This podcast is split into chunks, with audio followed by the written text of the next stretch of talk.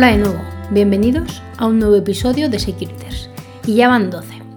Como veis estos últimos tiempos no tengo tiempo de crear episodios de 100% contenido de ciberseguridad y lo que estamos haciendo es traer las entrevistas que realizamos en nuestro canal de, Twitch, eh, que realizo junto a Carolina Gómez, al formato podcast. Hoy os traigo una entrevista súper especial que ha gustado un montón, en la cual vamos a profundizar en el mundo del Blue Team y para ello contamos con una profesional de la talla eh, de Marta López Pardal, profesional de Inotec. Y nada, no os voy a hacer esperar más, os dejo con la entrevista.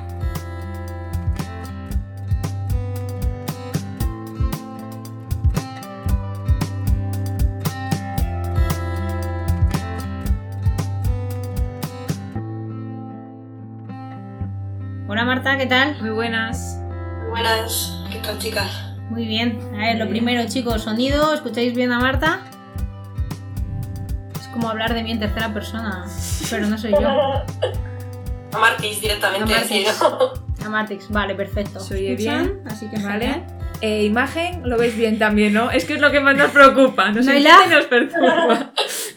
Esperemos que hoy no haya lag. Estamos probando, innovando. A la tercera a ver si conseguimos que vaya la vencida. Parece que sí. Bueno, ¿Podemos respirar? Tranquilas. Ojo, a la tercera, ahí estamos. De momento. Sí, bueno, el fondo está borroso, pero es así. Jolín, no seáis así. Vale, bueno, pues entonces eh, vamos a comenzar. Lo primero, Martix, ¿qué tal? ¿Cómo estás? Gracias por muy bien, muy bien. Muy contenta de estar con vosotras hoy. Qué guay, sí, a ver si ya podemos empezar a hacerlo presencial. Que bueno. seguro que ganará. ganará. Que es que al final esto del, de estar en remoto facilita unas cosas, pero para otra yo sigo prefiriendo, prefiriendo el presencial, sí. Bueno, pues nada, vamos con, con, ello. Lo primero, nosotros no somos muy de hacer nuestras presentaciones, porque a mí personalmente no me gusta cuando me presentan, es como que, ay, así que te lo vamos a dejar en, en tu mano. ¿Quién es Martix? Que me presente. Bueno, pues eh, soy Marta López, soy analista de seguridad, estoy ahora trabajando en el SOC de Innotec y también doy clase cuando me dejan, en donde me dejan también. Empiezo ahora dentro de nada en la UTAD para dar la asignatura de análisis forense y nada, que soy azulona, azulona, que es lo que me mola de verdad, pero bueno. Hemos puesto el fondo para ti, ¿eh? En este color, eh, para que cuadre. Para nada son los colores corporativos. No, para nada. Casualidad, casualidad. Bueno, pues es que además nos lo estaban pidiendo mucho eh, hablar de Blue Team y nos hacen preguntas a nosotras y no es nuestro campo. Entonces, mm, lo básico podemos ahí más o menos esquivarlo y, contestar, pero tenía mucha curiosidad por el Blue Team y dijimos, tenemos a la persona perfecta, eh, la podemos engañar, se ha dejado engañar. Eh, esto es pagar deuda, ¿sabes? Porque eh, ahora me dejo, engañar yo, luego te dejas engañar tú y así. esto funciona así. Es un tipo sí, sí. Eso es, esto, esto es así, lo, lo sabemos todos. Está ahí la letra pequeña eh, y es así. Y, bueno, pues vamos de, del tirón. Ya con esta pequeña introducción nos situamos. Blue Team, vamos a abusar de ti para que nos cuentes qué es. Pero antes de, entrar en la parte así ya más técnica, más del, día a día del trabajo, eh, ¿cómo te defines a ti misma, Martis? ¿Cómo, cómo dirías que eres? Eh, ¿Como técnico te refieres? Sí, sí, sí, a nivel de. a la hora del trabajo. Azulona, azulona. a mí lo que me gusta de verdad es darme de tortajo los malos, la verdad. Esto es. Cuando hay un incidente, se ese gustillo que tienes aquí en el cuerpo es algo que no se paga con dinero, además. Ese subidón de estarte en un incidente en vivo y en directo, corta por aquí este command control, corta por aquí estas IPs, eh, se ha movido esta máquina, isla, tal, es como estar echando, pero digo, parece que estamos echando una partida, pero en vivo y en directo con los malos. Esas son las guays. Cuando ya entras y está todo hecho un Cristo, pues ya molan, pero, molan menos. Molan, menos. Hombre, mola mucho también, o sea, investigar cualquier tipo de incidente al final te tiene que molar, porque reconozco que es un curro bastante estresante, pero es tremendamente divertido, entonces, guay. Vale, eh, ahora aunque hablaremos un poquito más adelante, eh, un poco de tu background, eh, tú no vienes de una carrera técnica, una carrera, lo que se puede esperar que, cumple los profesionales a nivel de ciberseguridad, una ingeniería, un grado técnico. Eh, cuéntanos de dónde vienes, que es curioso. Pues yo de joven estudié filología hispánica, eh, que era la carrera de cinco años porque quería ser profesora, y vi que aquello no, no funcionó nada bien porque veía que la gente que salía pues o se iba a vivir al extranjero o no acababa de profe en ningún lado, que estaba la cosa fatal. Eh, así que lo dejé y con el tiempo pues estuve trabajando, tuve ocho años trabajando en selección de personal, en recursos humanos, y yo era la que hacía las entrevistas a los técnicos, entonces me daba mucha envidia la persona que estaba sentada al otro lado de la mesa y hubo un día que eh, la empresa en la que yo estaba pues la compró otra compañía, entonces había muchos puestos duplicados. Yo estaba responsable de selección, llevaba tanto el equipo de, aquí de España como la parte de Latinoamérica y pues nos quedamos todos en la calle y dije, tengo dos años de paro, me han dado un buen finiquito, pues me voy a poner a estudiar. y con 33 me saqué el grado superior, el de ASIR, y la verdad es que es lo mejor que he podido hacer porque me mola muchísimo mi curro ahora, entonces creo que fue un buen cambio. O sea, todo fue, digamos, ese cambio, ese, digamos, esa inquietud que te surgió, todo a raíz de, digamos, de ver al, resto hacerlo, ¿no? O, o, viene por otra parte, digamos, porque A ver, yo siempre he, tenido, siempre ordenadores, ¿sabes? El primer equipo que tuve fue un Amstrad allí hace mil años.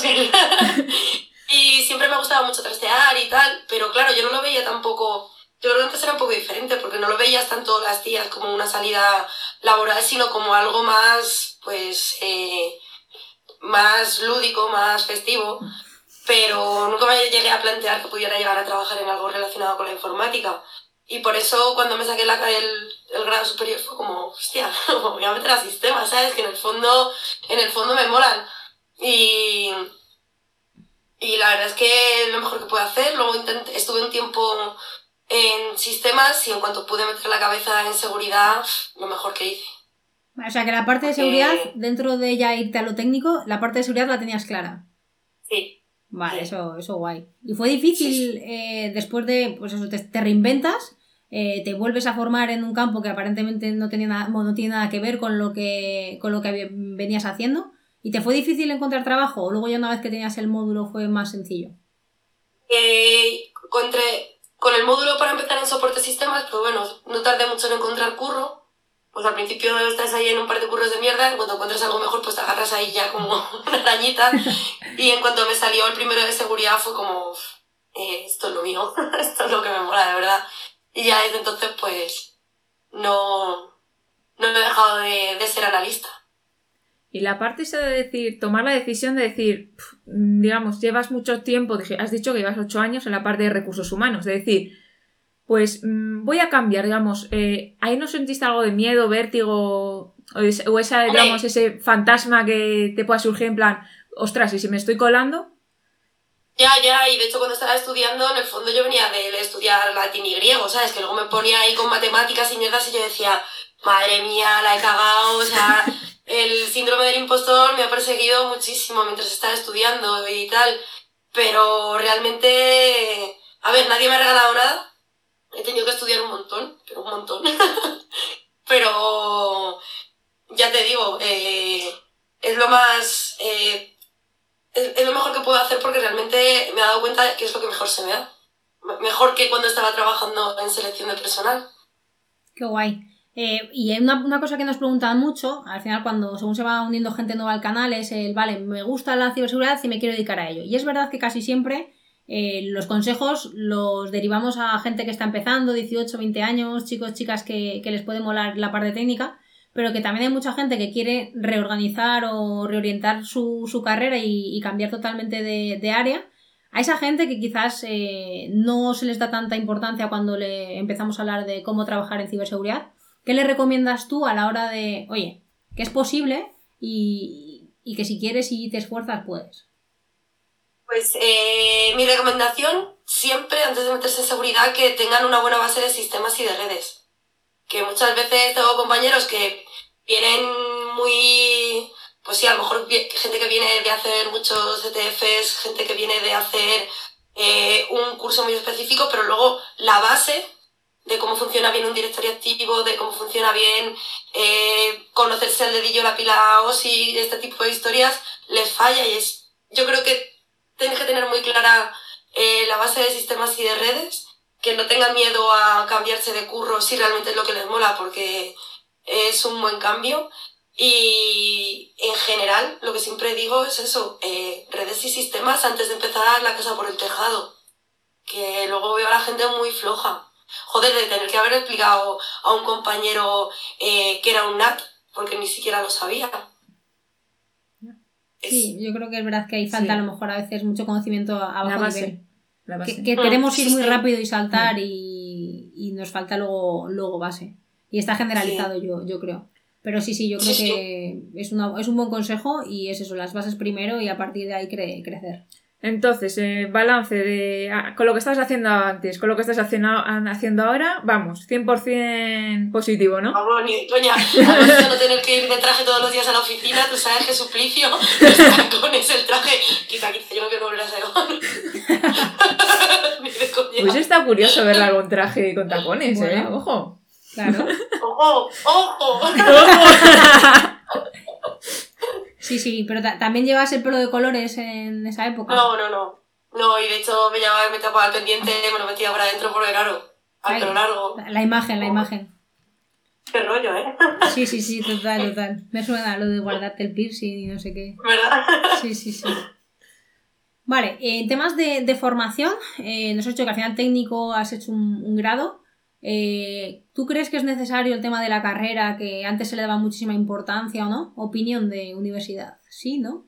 Eh, a ver, yo qué sé, yo es que no tengo la, no soy ingeniera, entonces no puedo hablar de algo que no conozco, pero sí que tengo muchos compañeros que son ingenieros y son muy buenos y otros compañeros que son pues grado superior y son muy buenos. Yo creo que eso va más en el técnico y en las ganas que tengas de estudiar y de reinventarte todos los días porque tronco, este tipo de, de, trabajo al final es que estás empollando todas las semanas, siempre sale algo nuevo, siempre estás mirando alguna vulnerabilidad, alguna mierda que tienes que cambiar y creo que es más eh, eh, la actitud que tenga la persona y las ganas de estudiar y de seguir estudiando que lo que hayas estudiado antes.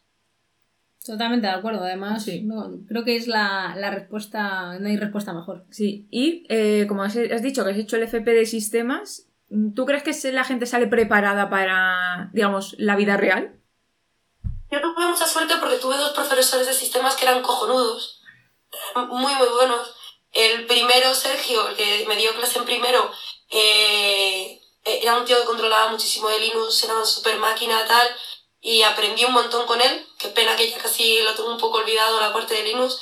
Y en segundo, con Félix, eh, eh, sabía muchísimo de entornos Microsoft, entonces nos dio un mogollón de teoría cojonuda de directorio activo, montamos un montón de máquinas, hicimos nuestros DC promos, ¿sabes? Que montamos ahí nuestros cacharritos y tal, nos explicó muy bien cómo eh, hacer GPOs y tal, y yo salí bastante preparada de Listi. Eh, tuve bastante suerte con los profesores que tuve. Quizá lo que más me falló en aquella época era la parte de base de datos y ahora me paso el día haciendo queries, que es que aquí me lo iba a decir, o sea que... Para que vean. Pero bueno es que al final es eso. Yo, por ejemplo, hice el grado superior de sistemas y sí que mm, no tuve igual tanta suerte como tú, en, tanto ni en la parte de, sistemas operativos como de redes.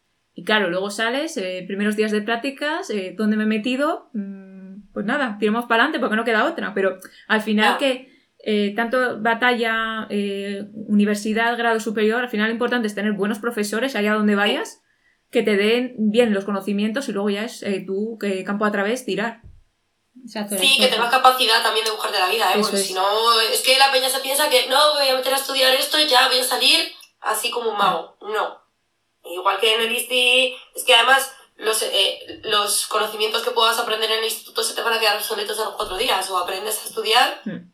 eh, o a trastear, montar cosas y seguir mirando mierdas, o vas listo. Porque dime tú a medida las cosas que estudias en el ISTI que no te ha cambiado, se han cambiado un mogollón de historia, vamos, es que vamos. No, totalmente. Es que al final yo creo que la clave es lo que, lo que habéis comentado. Va con la persona y te tienes que esforzar. Esto no es me lo estudio una vez y me va a servir para siempre. De hecho, si buscas eso, ciberseguridad no es para ti, porque es todo lo contrario. O sea, es lo que ayer te valía, hoy ya no te sirve para nada. O sea, el concepto está muy bien, pero no, no es práctico. Y respecto a, certificaciones en el mundo de seguridad, que también hay mucho titulito. A ver, a mí me obligaron a sacar un CDH y no me he vuelto a sacar ninguna más. porque ya me gasté una pasta ahí y la verdad es que no me, no me ha hecho falta. Entonces, eh, yo que soy muy de trastear y muy de aprender por mi cuenta. Me gustaría hacer la de Lorenzo, evidentemente, pero eso estoy a ver en el curro, a ver si me la pagan. porque Lorenzo sabe mucho, entonces sí que sería una, una buena certificación para mí. Pero las de Securiza, me, digo, no sé si las conoce todo el mundo, pero me parece que son cojonudas, todo el mundo que conozco que las ha hecho eh, habla súper bien de ellos. Entonces, eh, esa sí me gustaría hacerla, el resto, pero es que yo voy por aprender realmente, no porque me quiera certificar para tener más papelitos en la pared. A mí ya, afortunadamente, a estas alturas, ya cuando me llaman de un curro para un curro, ya porque me conocen, no porque tenga ahí un montón de certificaciones, entonces tampoco tengo una y la verdad es que es una mierda, entonces tampoco te puedo decir mucho de certificaciones. Nada, la, que, la que comentas de Lorenzo, yo hice el 2018, si mal no recuerdo, eh, fui presencial que me lo pagó la empresa en la que estaba y la verdad es que yo cuando aquello no tenía ni idea de la parte de Blue, justamente había empezado la parte de ciberseguridad desde cero, era mi primer añito y la verdad es que aprendí muchísimo. Y es en plan, jope, rabia que no supiese casi nada porque no lo llega a aprovechar del todo, pero una persona que a tu nivel, vamos, allí se lo va a pasar pipa. Y yo reconozco que el año pasado, todo motivada, me la compré, eh, me la he visto pero no me la pude terminar por temas de curro, pero he recurrido un montón de veces a vídeos para X conceptos, dije esto lo vi aquí y está muy muy bien explicado. Así y además es que Lorenzo es tremendamente didáctico, entonces sí, eh, ayuda. Tengo muchas ganas, tengo muchas ganas. Y sí, ya sé que en algún momento caerá, pero claro, es que también es, sacar tiempo. Sí, sí. Porque en el fondo hay que estudiar y eso no es algo que te lo sacas así como así. Y preparando clases tampoco puedes estar estudiando y es una movida, ¿eh? eso, te íbamos a preguntar, que si además del curro, que son esos, tus ocho horas diarias o nueve, dependiendo de clientes y demás, eh, además das clase, eh, ¿cómo compaginas precisamente ese, sacar tiempo para preparar las clases y qué tal la experiencia de profe? Pues eh, a mí me gusta mucho, yo siempre quería ser profe, entonces me, me, gusta mucho dar clase por dos cosas, no solamente por enseñar, que es muy guay, ¿sabes? Poder transmitir los conocimientos que tienes, sino porque realmente estás asentando de una manera súper sólida los conocimientos ya. Y realmente creo que la mejor manera de aprender es dar clase, no recibiéndola, pero bueno, porque te lo tienes que estudiar y preparar y además yo soy de esto me lo tengo que dejar bien organizado porque no quiero que me falle nada. Entonces es una forma súper guay de, de, estudiar. Sí, pues si, si lo sabes explicar bien es porque tú ya lo tienes interiorizado. Efectivamente, efectivamente.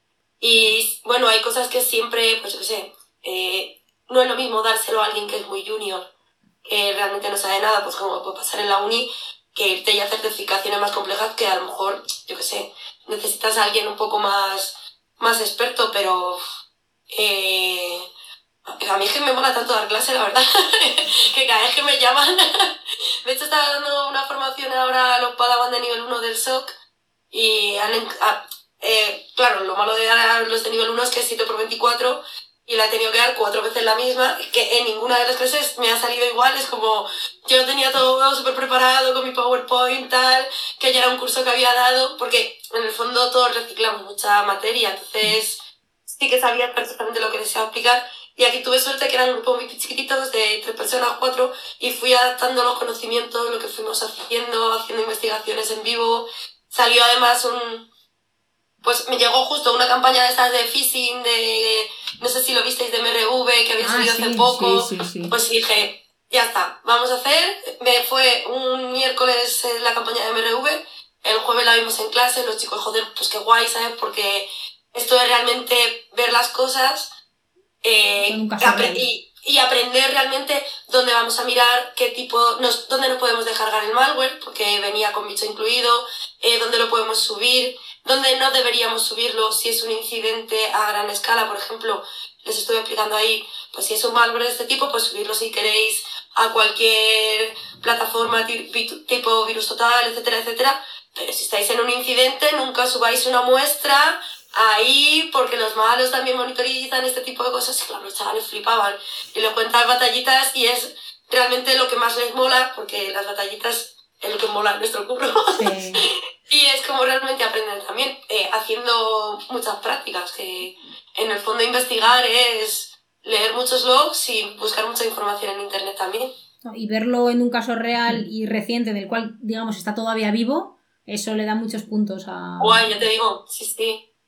O enseñarles, mira, que tengo aquí, venga, eh, les tengo ahí los típicos ejercicios, pues sois una analista de seguridad y habéis visto que hay una máquina que contacta mucho con esta IP. A ver qué encontráis. Y claro, de lo que ven ellos a lo que luego les llego a aplicar y Peña flipa, ¿sabes? Hostia, ¿cómo ha sacado todo eso? Pues hombre, que llevo ya unos añitos jugando en esto, si no lo saco yo, mal asunto, ¿sabes? Entonces, eh, mola, ¿no? Que algo que además a mí me gusta y todos me lo dicen, joder, es que se te nota que tiene que hablar siempre con mucha pasión del curro, el poder transmitir eso en clase, pues yo creo que es súper guay, porque además cuando vienen a clase se van, se van motivados. De, ah, pues esto mola mucho. Claro que mola, te lo estoy diciendo. Yo, creo que si hay gente ahora escuchando que está pensando en empezar en ciberseguridad y te escuchan, dirán, yo quiero Blue. Porque es lo que dices, lo transmites con una pasión. Que es que el Blue para mí es tan divertido, o sea, a mí las investigaciones es como, ¡guau! Me he encontrado esto, voy a ver qué me encuentro por aquí, pues voy a seguir buscando por estos puertos, pues eh, voy a mirar el tráfico bloqueado a ver si está haciendo algún tipo de escaneo perimetral, o sea, interno antes de que hagamos el forense a la máquina tal. Pues ir mirando un poco todo, es súper, súper divertido. Entonces, es, es una... ir mirando, pues a ver qué rasco por aquí, qué rasco por aquí. Desde aquí abres una puerta y de repente consigues siete cosas. Es un videojuego. Es ir abriendo cofres del tesoro. Y si, si bajamos un poco todavía a bajo nivel, vamos a abusar de que te gusta enseñar. Eh, ¿Cómo explicarías a gente que no tiene ni idea, eh, escucha mucho Blue, Red Team, suena ya guerras, qué es el Blue Team y qué es lo que hacéis realmente? Con roles y un pues, poco ubicado. El Blue Team eh, somos toda la parte realmente de los entornos defensivos. ¿Quién hay aquí? Pues todos los compañeros que se encargan de hacer el bastionado de máquinas, que es súper importante la tarea de los chicos de bastionado. Eh, yo creo que podemos meter también a la gente de seguridad perimetral, los que llevan toda la parte de seguridad de firewalls, etcétera, etcétera.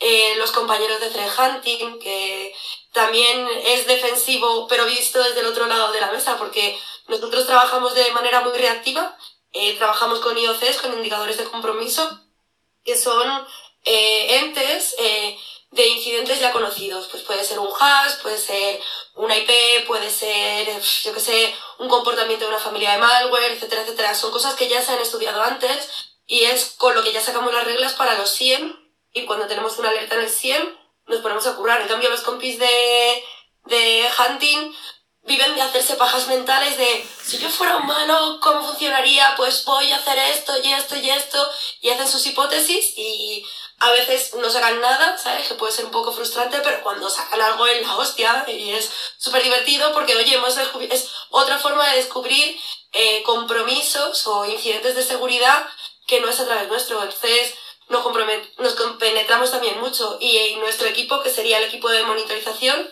eh, pues lo que hacemos es eso, vivir con la parte de, de los CIEM, de trabajar sobre todo metiendo reglas, eh, trabajando con casos de uso de voy a hacer una definición de un incidente de seguridad, voy a pensar las fuentes que tengo, cómo lo puedo detectar y a partir de ahí pues codificar eh, esa posible query para ver eh, cómo encontraríamos este posible incidente de seguridad.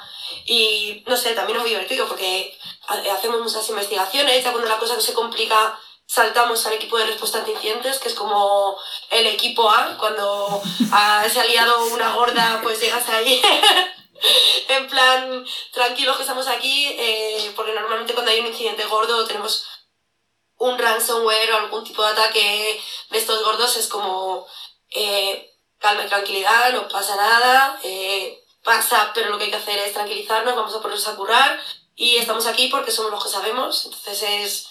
Lo primero es el vamos a calmarnos y luego ya pues ir investigando para ver eh, qué máquinas están comprometidas, cuáles se pueden empezar a recuperar, eh, cómo tenemos que limpiar perfectamente la, la, red y los equipos para que no, no, se queden los malos por ahí, que no dejen algún backdoor, que no tengan manera de reinfectar, que no puedan volver a entrar. Entonces, eh, son curros que realmente te estás dando a un nivel u otro de tortajo los malos, pero eh, tenemos muchos, y creo que no me dejo ningún equipo, ¿no? Así de la parte de monitorización, Blue. Creo que Yo no. creo que no. De lo que No, conozco. luego ya forense y sí. yo, sí. Bueno, Yo creo que no te dejas a eso. Yo creo que ¿no? Yo creo que lo haces Y muy, estos muy somos todos completo. los que estamos ahí en el SOC currando, sobre todo, pues, eh, el Blue Team, estamos en la parte de monitorización con los SIEM, pero que es súper importante te- el trabajo de todos los compañeros que estamos en el SOC porque somos, en el fondo somos un equipo. Que yo creo que muchas veces cuando hablamos de seguridad, creo que la verdadera seguridad precisamente son los SOCs en general, eh, estén integrados los compañeros de Red Team o no, porque somos los que nos estamos ahí dando de tortas con los malos. bueno, bueno. ¿y eso como. Eso de los nivel 1, nivel 2, nivel 3, ¿cómo, cómo funciona? ¿Lo puedes dar un poco más. Con, Pues así, en con- el fondo, de sí, a ver, está nivel 1 que son los Padawans, que ellos viven pues de hacer el trabajo monete, ¿vale? Ellos solo por los que están ahí 7 por 24 al pie del cañón. Es gente súper importante porque realmente sin ellos eh, los demás estaríamos jodidos. Eh, a veces es complicado, ¿sabes? Porque llegas aquí full, no sé, no tengo ni idea esto qué es. Eh, me estoy leyendo un playbook porque funcionan siempre por playbook. eh, tienen ahí su guía burros de eh, tengo que mirar esto, tengo que mirar esto, esto lo escalo por aquí, esto lo escalo por allá y si no, pues cierro como falso positivo. Y yo entiendo que muchas veces a lo mejor pues estás un sábado por la noche, estás jurando ahí, hostia, esto no sé qué es, como llamarle a la guardia, lo mismo me mete una hostia, esas cosas.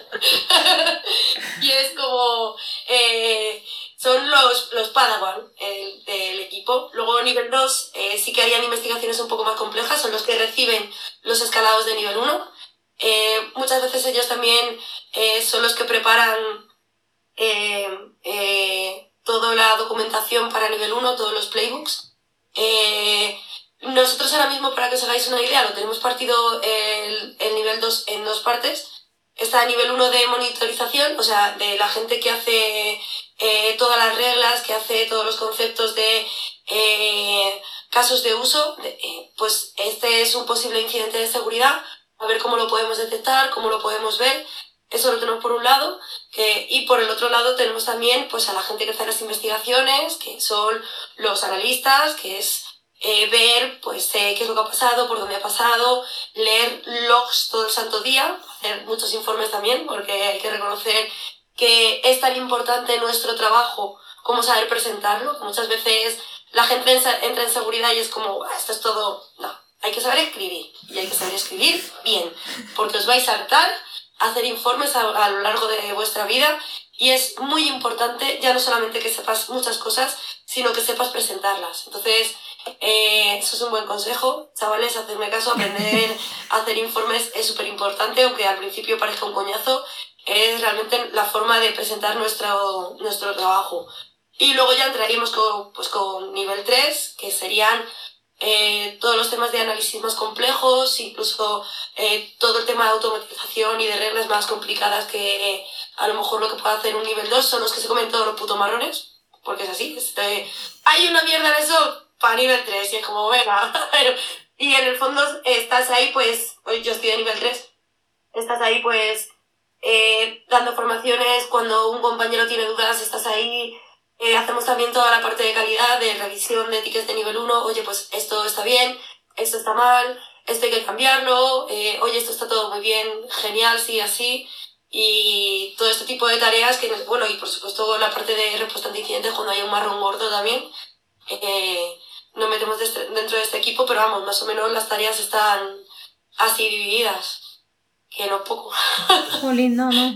Ya te digo. que no es poco. ¿Te vas a Blue, Carol? Te lo están vendiendo, ¿eh? La verdad es que. La verdad es que, ojo, ¿eh? Buscamos gente, ¿eh? Si alguien quiere pasar el currículum, tenemos un par de posiciones abiertas, o sea que tampoco. Yo no lo descarto.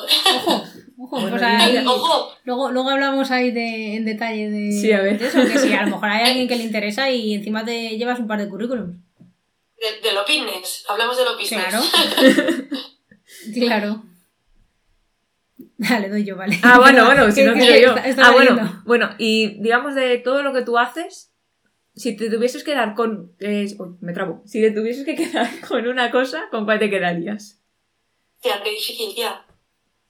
Yo creo que eh, respuesta ante incidentes. A ver, mi, eh, mi curro de ahora yo estoy muy bien. Pero cuando tienes un incidente gordo está muy guay. Pero claro, vivir solamente de incidente gordo en incidente gordo puede ser bastante estresante y jodidete. Entonces lo guay está en ir balanceando cargas. está guay así. Ya estoy muy bien como estoy. si no, la patatuela no, no da, ¿no? ¿El qué, perdona? La patatuela, digamos, de tanto estrés que... A ver, yo soy una tía bastante calmada, yo lo llevo bastante bien, porque sé que hay veces que eh, puedes llegar a petar, de hecho yo peté en su momento, pero más por el exceso de trabajo, de estar currando muchas horas, que es que eso es inviable con tu vida personal, que por el estrés del curro, porque al final el estrés tienes en todos los lados, pero lo importante es saber eh, mantener tu vida personal y tu vida laboral eh, en dos parámetros distintos. Eh, estos trabajos en los que estás currando 10 horas, 12 horas, como llega a estar 80 horas a la semana, eh, te sirve para aprender, pero no merece la pena de manera continuada, por lo menos para mí. Yo prefiero tener vida personal. La pasta está muy bien, pero lo es importante gastártela, joder. tener tiempo para ello. Poderlo disfrutar. Sí, sí. Vale, y además ya hemos hablado de las bases que tengan que tener en cuanto a formación. Alguien que se quisiese dedicar a, ciberseguridad en general, si ya se quiere centrar en Blue, ¿qué conocimientos o aptitudes eh, deberían de entrenar y, mejorar para ser un buen profesional de Blue? Sistemas mínimos, eso eh, por supuesto, o sea, no pueden entrar ahí sin un mínimo. Eh, si vienen con un background de sistemas, nos viene súper bien, porque es bastante fácil integrarlos, porque eh, han, al final, si has estado en sistemas, pues eh, has estado buscando errores, te has peleado ya con la parte de logs, entonces es simplemente darle un pequeño empujón para que puedan empezar y es más fácil integrarlos en los equipos. Eh, yo creo que con eso, bueno, que tengan un mínimo de conocimientos en cuanto a seguridad de tipos de ataque, yo que sea una base, ¿sabes? que tampoco necesitas ser aquí el puto amo para empezar. Para entrar en nivel 1, eh, con poco que sepas y con muchas ganas de aprender, vas, vas sobrado y no te hace falta tener 200 certificaciones, por ejemplo. Interesante. Sí, que al final muchas veces se cree que es el titulitis, que es verdad que al principio te puede diferenciar entre dos eh, roles o dos currículos parecidos, pero luego en el día a día del trabajo importan más las ganas, yo creo, y, y la actitud. Y, y además ahora estamos eh, pasando por una fase en la que muchas empresas, instituciones se han dado cuenta de que necesitan equipos de seguridad y, eh, y, porque es verdad, o sea, es que no todas las empresas hacen las cosas tan bien como deberían.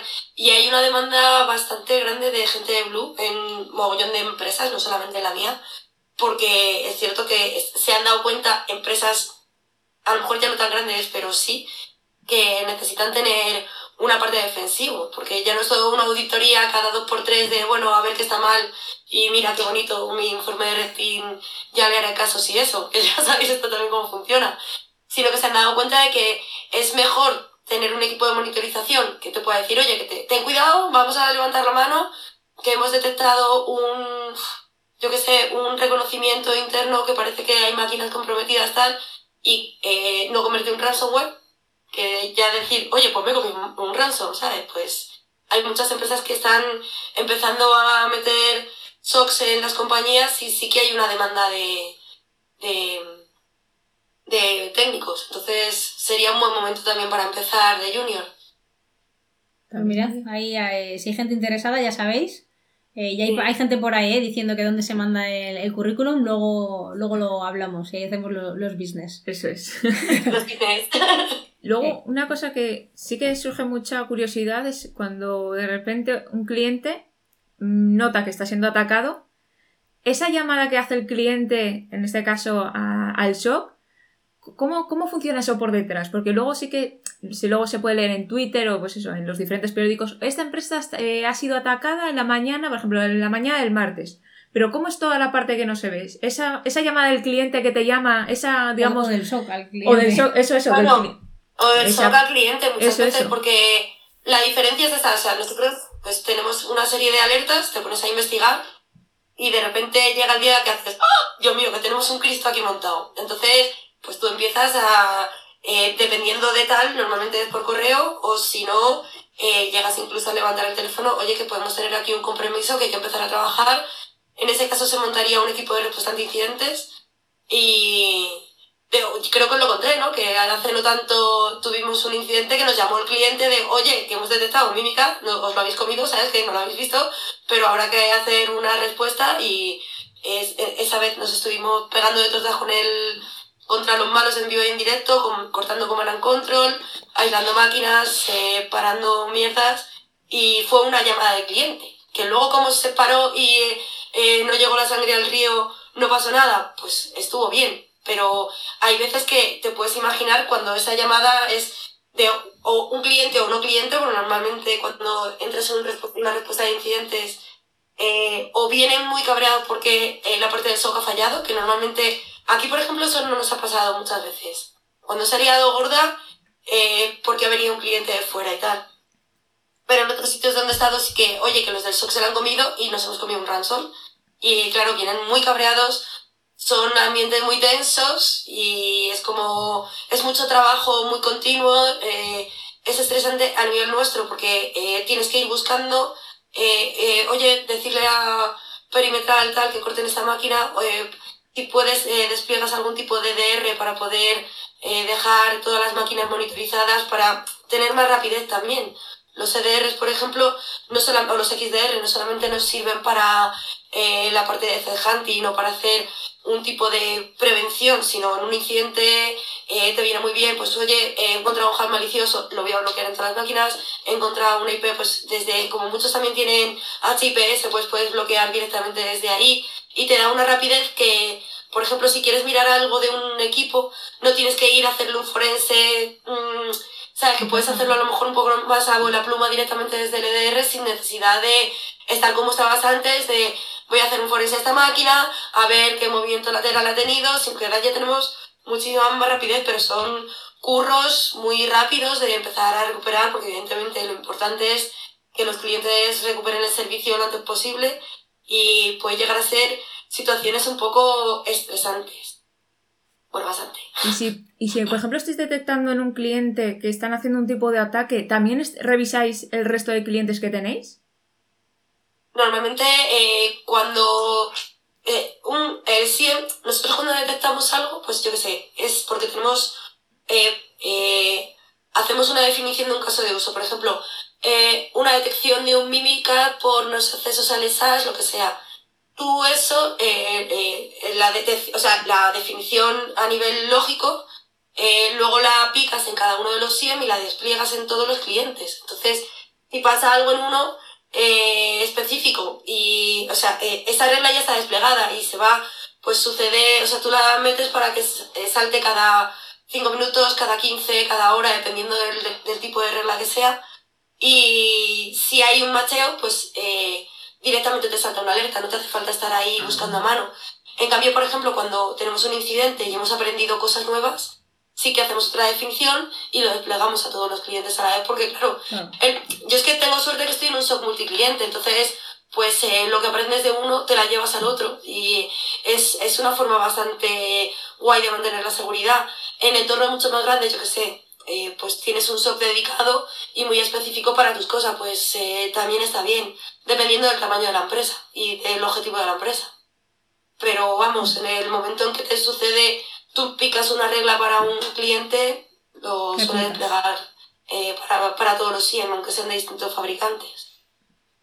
Guay. Interesante. Sí, sí, es verdad, lo del multicliente te da esa parte, aprendes de todo. Te da una visión de, por ejemplo, ah, esto ya lo he visto aquí, esto, de, ah, esto ya lo he visto en otro cliente, tal, no os preocupéis.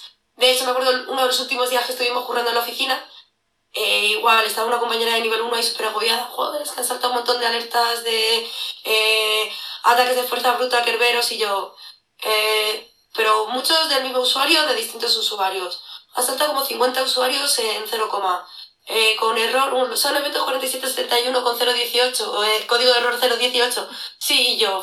Pregúntales a los de sistemas que si han tocado algo en el servidor de tickets porque tiene pinta de ser eso, no es un ataque.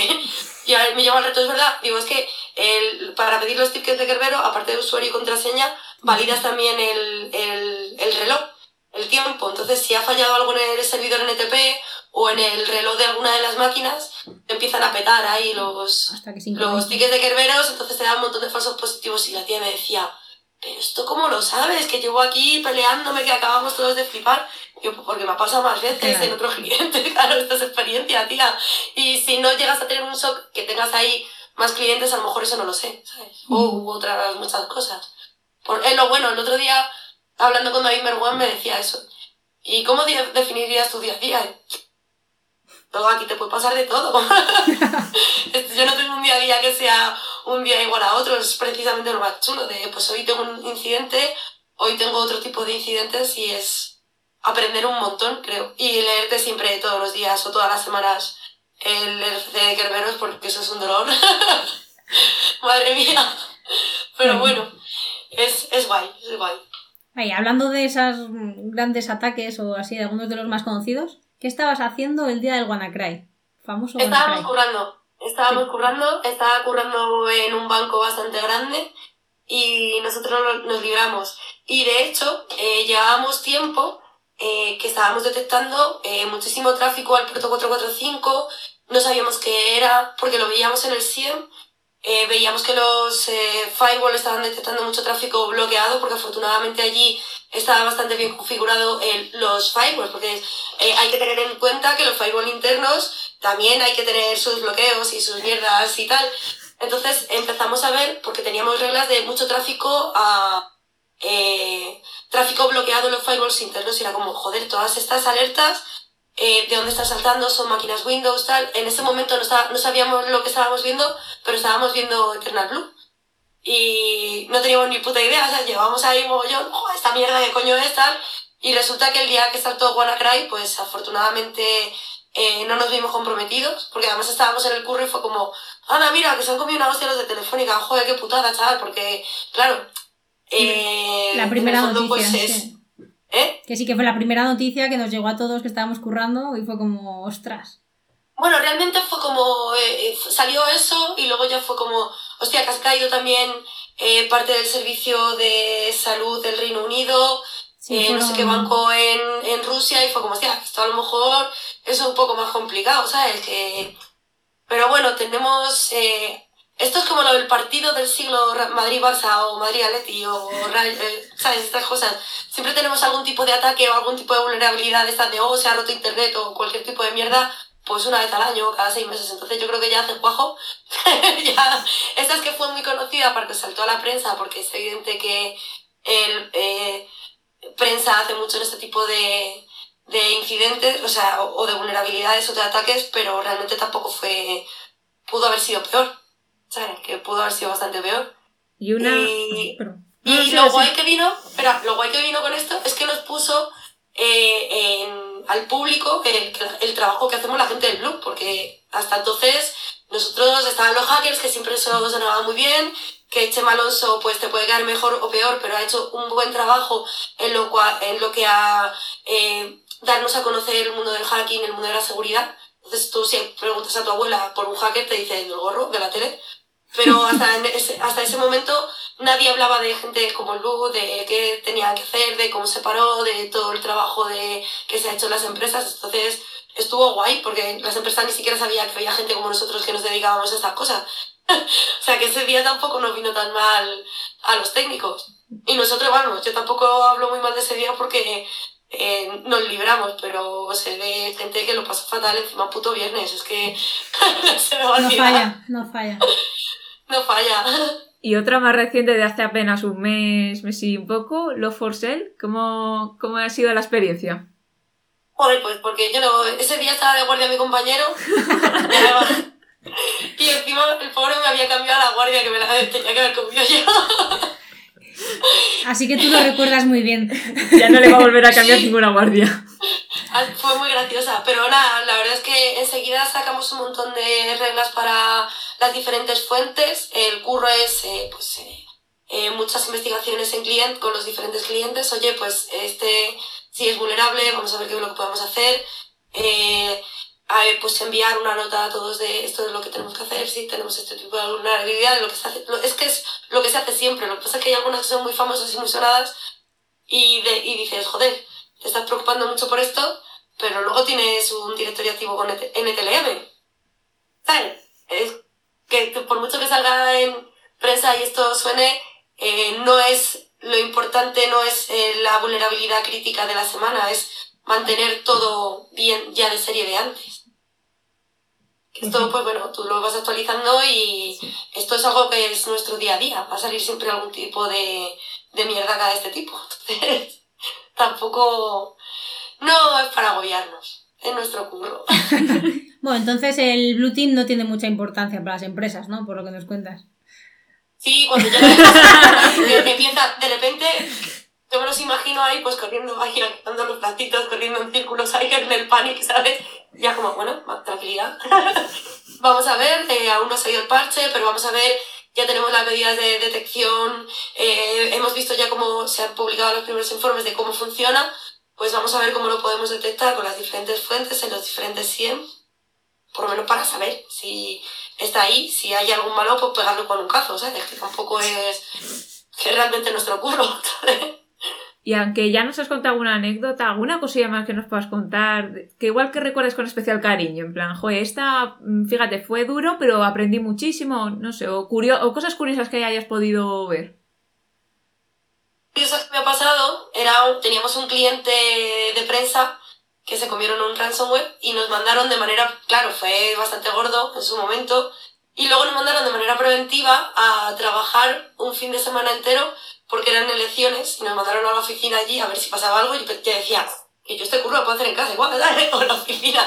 Nos mandaron allí in situ con un montón de gente que además eh, les veía, nos veían pasar en plan, mira, los hackers, y era como, pasa nada, y eso fue un día súper divertido porque estaban ahí como súper acojonados, ¿sabes? En plan, ay Dios mío, ¿qué pasa? ¿Qué pasa? No pasa nada, tranquilos, o sea, que estamos aquí por algo, que realmente no pasó nada y nos llevaron allí, eh, pues, a, a, a hacer de portero, ¿sabes? De machaca de discoteca, estábamos ahí vigilando las cosas in situ, que realmente, claro, evidentemente no pasó nada y si hubiera pasado algo lo habríamos visto en el CIE, ¿sabes? Pero estaban como súper paranoicos de, nos van a cascar un ataque un día tan importante como el día de las elecciones, esto no puedo fallar nada, queremos que estéis aquí. Luego no tienen de comer, que es lo importante, o sea, que estuvo bien. Y entonces yo creo que por lo que nos estás contando te cambiarías de bando, ¿no? Lo, lo más rojo red team que vas a tener es el pelo. Eh, sí. es que me gusta mucho mi curro, entonces el Red Team me parece un, ah, me parece un curro súper bonito también, porque me parece también bastante complicado y muy guay, pero es que me gusta demasiado lo que hago.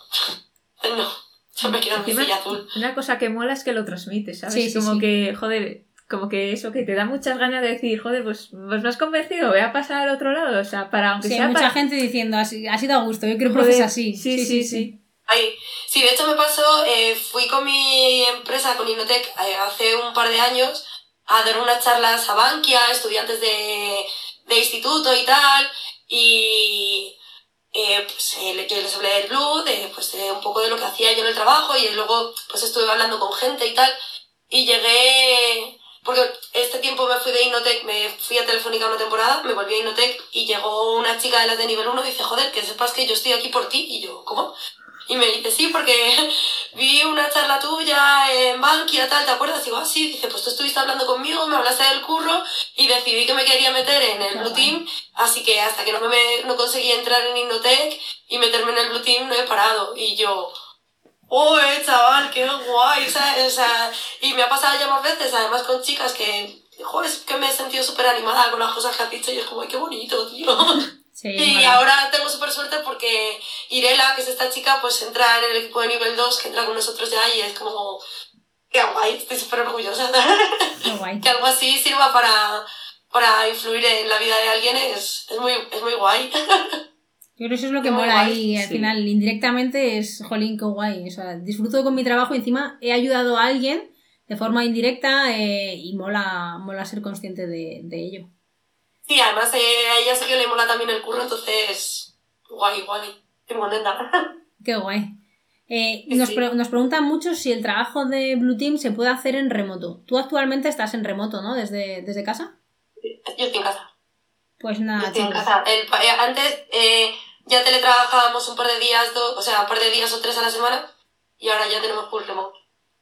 Pues nada, chicos, ahí tenéis la duda, que decían que si en Blue se podía. Eso es. Eh, Martix está trabajando desde casa, así que para muestra. Y felizmente.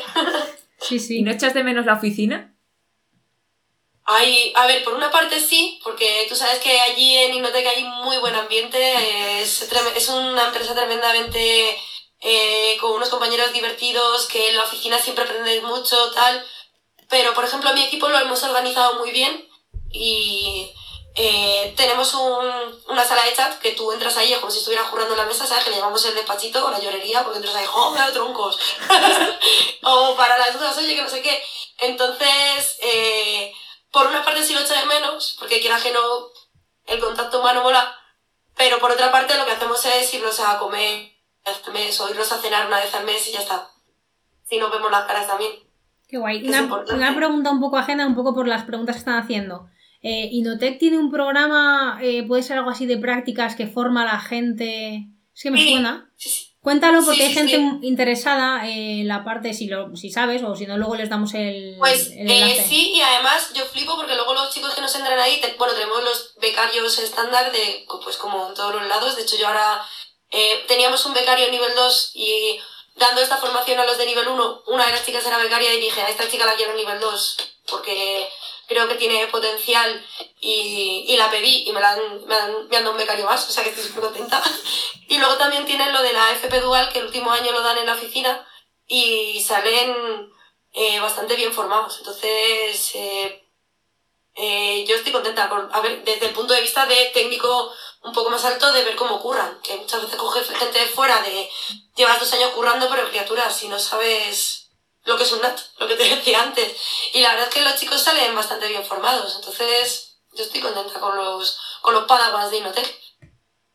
Pues mirad, fijaros, eh, luego, Y pa- alguno- luego pasamos el enlace de Si la alguno me quiere preguntar algo, pues está por ahí. Mi Twitter es arroba martis, o sea, tampoco tiene mucha complicación. Que me escriban o algo. Sí, ahora cuando acabemos un poco, vamos a recopilar algunas de las preguntas que están haciendo, que la verdad es que hay mucho movimiento. Algunas las voy metiendo porque justo van con lo que Mm. estamos hablando, pero hay otras que se están quedando que, que están muy, muy interesantes. Eh, así que bueno, vamos a, a continuar y, y luego re- reenganchamos esa parte que había mucha gente interesada en ese FP dual y, y ver cómo, cómo va. Además es que lo vendes genial, o sea, Sí, la verdad es que sí. el Blue Team, Inotec, lo que te echen. A ver, a ver, eh, a ver, yo es que la tercera, a ver, depende de con quién hable, yo es que con mi equipo estoy muy bien, mi jefe mola de la hostia, entonces yo con Mario llevo trabajando desde que estaba en, nos conocimos en SIA hace mil años y cada vez que nos ha cambiado de curro yo me quedo detrás. o porque trabajo tremendamente bien con él, somos amigos de hace ya muchos años y al final es súper importante el ambiente de trabajo. Entonces puede ser que haya gente en otros equipos que no hable tan bien, es evidente, pero yo el equipo en el que estoy es que es la Virgen. estoy súper bien. Sí, sí. Ah, bueno, y tenemos un barril de cerveza en la oficina, esa es de las cosas que se echan de menos. Pero no, no está mal. No, ya, ya. ¿Para todos los días o solo para los viernes? Es que los viernes se hacen eh, eh, charlas allí, pues eh, charlas internas. Entonces, ese día compran un barril, para los que estamos allí viéndolo, pues te echas unas cervecicas mientras un compañero te cuenta algo y está guay. Ahora es online, que es un poco No, no menos es guay. igual. Te pagas tú las cervezas, que está peor. Sí, sí. Ve, y así os las mandan a casa, ni Bueno, tan ya mal, ¿eh? sería muy top. Sería la leche. Sí, sí. Y bueno, eh, mundo congresos, que te hemos visto ya en varios congresos dando charlas. ¿Cómo fue tu primera experiencia dando charla? ¿Cuál fue tu primera charla? Madre mía, tía, madre mía. Mi primera charla fue porque mi amigo Javier Lobo me hizo el lío, totalmente, pero así. Y me dice, oye, que tengo que hablar contigo tal. eh, y vino a buscarme al curro y me dijo, es que eh, tengo que dar- iba, me ha liado una amiga y se ha rajado para dar una charla de DevOps. Y la charla era eh, hablar de DevOps sin ser yo nada de eso. Y yo, yo tampoco tengo ni puta idea de DevOps, ¿sabes? Y la cosa es que me, pues como soy, me dejo liar súper fácilmente, lo sabéis. Pues eh, me fui a Barcelona con Javi a dar una charla de DevOps y sin ser yo nada de eso y al final pues yo le metí mi cuña de seguridad eh, por todos los lados y eh, pues no sé muy bien por qué, eh, quedó bastante bien. y hablando con una chica, con Cristina Santamarina, me dijo, tía, si esto es tu primera charla en serio, pues si se te da de puta madre, ¿sabes? Lo has explicado todo súper bien. No sé si te has enterado que el otro día la gente de Rute tuvieron una trifulca en Twitter que le empezaron a acusar de que no hay, eh, que había muy pocas mujeres en, en, En Rute, sí. en- en la que habían sacado eh, que por qué no, eh, eh, en otros años que por qué no presentas un paper. Y yo, pues yo tampoco me veo tan capacitada para presentar un paper. Pues sí, venga tal. Y fue como, ¿por qué no? Si es verdad, es que realmente en, en seguridad somos pocas chicas eh, porque hay, muchas veces estás estudiando y no tienes referentes, que es lo que me pasó a mí de pequeña. Y realmente dar un poco de visibilidad a las tías que estamos trabajando en esto, que somos más de las que somos pocas, pero somos todas muy cracks. Yo todas las tías con las que he currado siempre como, he tenido muchos tíos de diferente eh, valía, bueno, conocimiento, tipo de técnico, pero todas las tías con las que he currado parece que nos exigen muchísimo más y son todas unas putas cracks, pues, todas con las que he currado. Entonces es como, eh, pues venga, va, me voy a animar, me lié la manta a la cabeza. Después de haber hablado eh, delante de 15 personas en Barcelona, van, me cogen el paper en la rute, ¿sabes?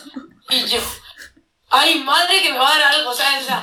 Eso sí que fue un kernel panic. Y la cosa es que di una charla, parece que salió bien y le, pues no sé, me picó el gusanillo y a partir de ahí pues eh, la verdad es que me han llamado de más sitios y he echado algún paper más y es algo guay, sobre todo porque lo que decía antes, es una forma súper chula de afianzar conocimientos. Es, a mí me mola. aprovechando que has abierto el melón, el de chicas eh, de ciberseguridad, ¿Me oyes? Se te ha ido un poco el, ¿Ahora? audio. ¿Ahora me escuchas? Ahora sí. Vale. Digo que aprovechando que habías abierto un poco el melón de mujeres, ciberseguridad, etcétera, eh, no sé si tú has notado en algún momento algún comentario o algo por ser mujer que te haya podido frenar dentro de este mundo. O... Joder, a mí me cambiaron de equipo porque decían que desde que entré, eh, no voy a decir la empresa, era cuando estaba todavía en soporte que desde que había entrado ahí eran todos tíos que estaban cerrando menos tickets, que les tenía distraídos y yo, pues eso díselo a ellos, no me lo digas a mí, ¿sabes? O sea, es que me parece súper fuerte, ¿sabes? Que a ver, que luego ese tipo de mierda pues eh, fatal y de hecho también tuve un jefe que era tan machista que eh, éramos dos chicas en ese equipo y yo hablaba con él y él miraba a mi, o sea, eh, era como, tenía a mi responsable, estaba Mario, a otro jefe por encima y ese tío yo le decía cosas y él contestaba a Mario y yo le decía que es que ni siquiera nos miraba a los ojos, o sea, que no te creas tú que es tan... es algo del pasado porque no. Y muchas veces es decir, eh, ¿qué? A ver qué pasa, ¿sabes? Sí, sí. Pero bueno. Es que, sí, sí, alguna vez, alguna vez de llegar a cliente que te pues eh, encima una tía con las pintas es como, bueno, si tú supieras lo que yo sé, yo no estaba aquí. Tal cual. Correcto. Entonces, entonces eh, no sé, me has contratado para algo. Sí, sí, no. A, mí, a, a, mí me pasa personalmente un poco por ese síndrome del impostor que tú también hablabas antes, de a la hora de echar una charla, una esta, yo tengo mucho reparo, es como, no, no, no, no. Pues como que siento que tengo que demostrar un poquito más porque si no, no tengo el hueco. Mm. Porque Van a si tenerte más los ojos encima, tal, pero bueno, también ahí... La primera opción va a ser, está por ser chica y como hay que igualar los números, y entonces eso te hace como la, sentir la obligación de tener que demostrar más. Y el tener que demostrar más, dices, va, paso, antes de meterme en líos o de pasarlo yo mal, que te agobias. Es complicado, es complicado, pero bueno. Yo ya te digo, la primera que presenté ahí en Rutes, fíjate, o sea, es que, ¿quién me lo iba a decir a mí? es que yo me vi en el otro lado de, de, de, de Rutes, ahí en el escenario, y yo decía, hostia, que ha venido un montón de gente a verme a mí, que no me conoce ni Peri, ¿sabes? Que ni Dios sabe quién soy, un montón de antiguos compañeros de trabajo, y bueno, de gente que yo no conocía, yo decía, pero esta gente que hace aquí, ¿sabes? ¿Por qué vienen? Y luego, pues, al principio estaba súper nerviosa, luego ya me solté, porque joder, si esto me lo sé de puta madre, claro, sí que, creo que sé yo más que ellos, porque iba, eh, al principio, pues, eh, lo que hablábamos del síndrome, del síndrome del impostor, de no van a decir que esto está fatal, tal, eh, que me van a poner a parir, no, todo lo contrario, en plan, pues, me ha gustado mucho la charla, me gusta mucho cómo explicas, me ha parecido súper divertido, tal, y es como, bueno, pues parece que a lo mejor el síndrome del impostor es, es solo un síndrome y no es verdad. Pero yo creo que es algo que nos afecta mucho más a las chicas, por ejemplo, que a los chicos. Como que siempre son más duros con nosotras que a lo mejor cualquier técnico que es un poco más mediocre no pasa ni media. En cambio, por ser tías y te miran más. Sí, yo creo que sí, que al principio llama mucho la atención y era como, anda, hay una chica y luego saltó la barrera de, vale, esa chica está porque es chica y entonces hay que meter charlas de chicas dando por hecho que van a bajar el nivel, entonces te van a observar más eh, y entonces tienes que hacerlo extremadamente bien para que digan, joder, es que qué buena ha sido esa charla. así que seguro que lo hiciste extremadamente bien. Sí, que además en la ruta del 2020 la sala a reventar y si me lo recuerdo había gente de pie. O sea, mm, Conseguir eso es complicado. Sí, no, O sea, en conseguir- Rutez, como no es la sala pequeña, ¿eh? Así que nuestra enhorabuena, ¿eh? Eso, eso, por eso. esa parte. Gracias. A ver, mola porque en el fondo eh, es lo que digo, sirves de referente a más chicas y ya cuando te encuentras con un caso que ha sido así es como súper guay y porque realmente nuestro curro es todo uf, es muy divertido, mola un montón porque tenemos que dejar a la mitad de la población fuera, pues, que se animen, que sí que hay chicas, que podemos ser más, que no pasa nada. De hecho, ahora en Hipnoteca hay un montón de tías, ¿eh? En el Blue. En nivel 1 entraron un montón de chavalas y tenemos ahí bastante, bastante potencial. Está, está muy bien. Sí, Y no es algo que, que, que hayamos hecho nada, eh, sino que ven, llegan, están a gusto, les apetece currar, pues está guay. Pues está muy ¿no? Y al final es eso, es eh, encontrarte gente que realmente pues eh, te vaya a enseñar, te vaya, digamos eso, que te trate como uno más, que al final es que es lo que es, es que no es nada del otro mundo, o sea, Claro, joder, yo he estado en proyectos de estos que no te explican nada y estás ahí a verlas venir, que no sabes qué hacer con tu vida y bueno, a ver, entiendo que a lo mejor si una semana tengo mucho curro, pues que están los pobres becarios. Oye, que venga, que alguien me enseñe cosas. Pues hoy se nos ha quedado uno, hoy se nos ha quedado otro, mm, pero siempre te, te sientas con la gente, le explicas cosas nuevas o lo típico de, oye, tuve un incidente que no sé por dónde coger, pues eh, nos conectamos, hacemos una call, lo miramos los dos juntos y aprendemos juntos, que lo suyo. Y muchas veces, que eh, esto es- eso es lo que mola. Eh, esto es ponerte a investigar, o sea, yo no te puedo hacer un- una guía de todas las investigaciones porque es imposible si cada cosa es de su padre y de su madre. Te puedo hacer una guía de cada regla, pero luego de lo que vas rascando ahí, esto es el olfatillo del analista. La experiencia ahí, que también hace muchísimo. La experiencia, sí, sí. Y vamos a pasar de un melón a otro. Sí. Eh, A ver, son las dos preguntas, yo creo, las más complicadas, que es que encima han ido enlazadas. Eh, ego en el sector, ego y envidia en ciberseguridad, ¿cómo lo ves? ¿Es real o...? pues, ves, por ejemplo, yo las tías lo veo menos. Creo que tenemos mucho mejor ambiente, grupos de Telegram que somos solo chicas, hay mucho mejor ambiente, está la cosa mucho más... eh, eh, siempre está alguien dispuesto a ayudar, a echar una mano. En cambio, los chicos son un poco. El ego les puede. Y hay veces que les pierde la boca. Y ya lo sabéis. Sí. Sí. y, es- y decir cosas realmente feas que están completamente fuera de lugar. Eh, si para ser. para sentirte alguien tienes que menospreciar a los demás, tienes un problema Hmm. Y no es de seguridad, no es un problema personal. Entonces, eh, en ambientes muy masculinos al final siempre está a ver quién tiene la polla más grande, pues es que les pasa también en el curro. Entonces, Total, totalmente, o sea, to- toda sí. la razón. entonces en los ambientes masculinos pues pasa muchas veces eso. Y son entornos a veces muy competitivos y, claro, en CTCs tal, siempre es, te picas Sí, que es menos sano en ese, en ese aspecto.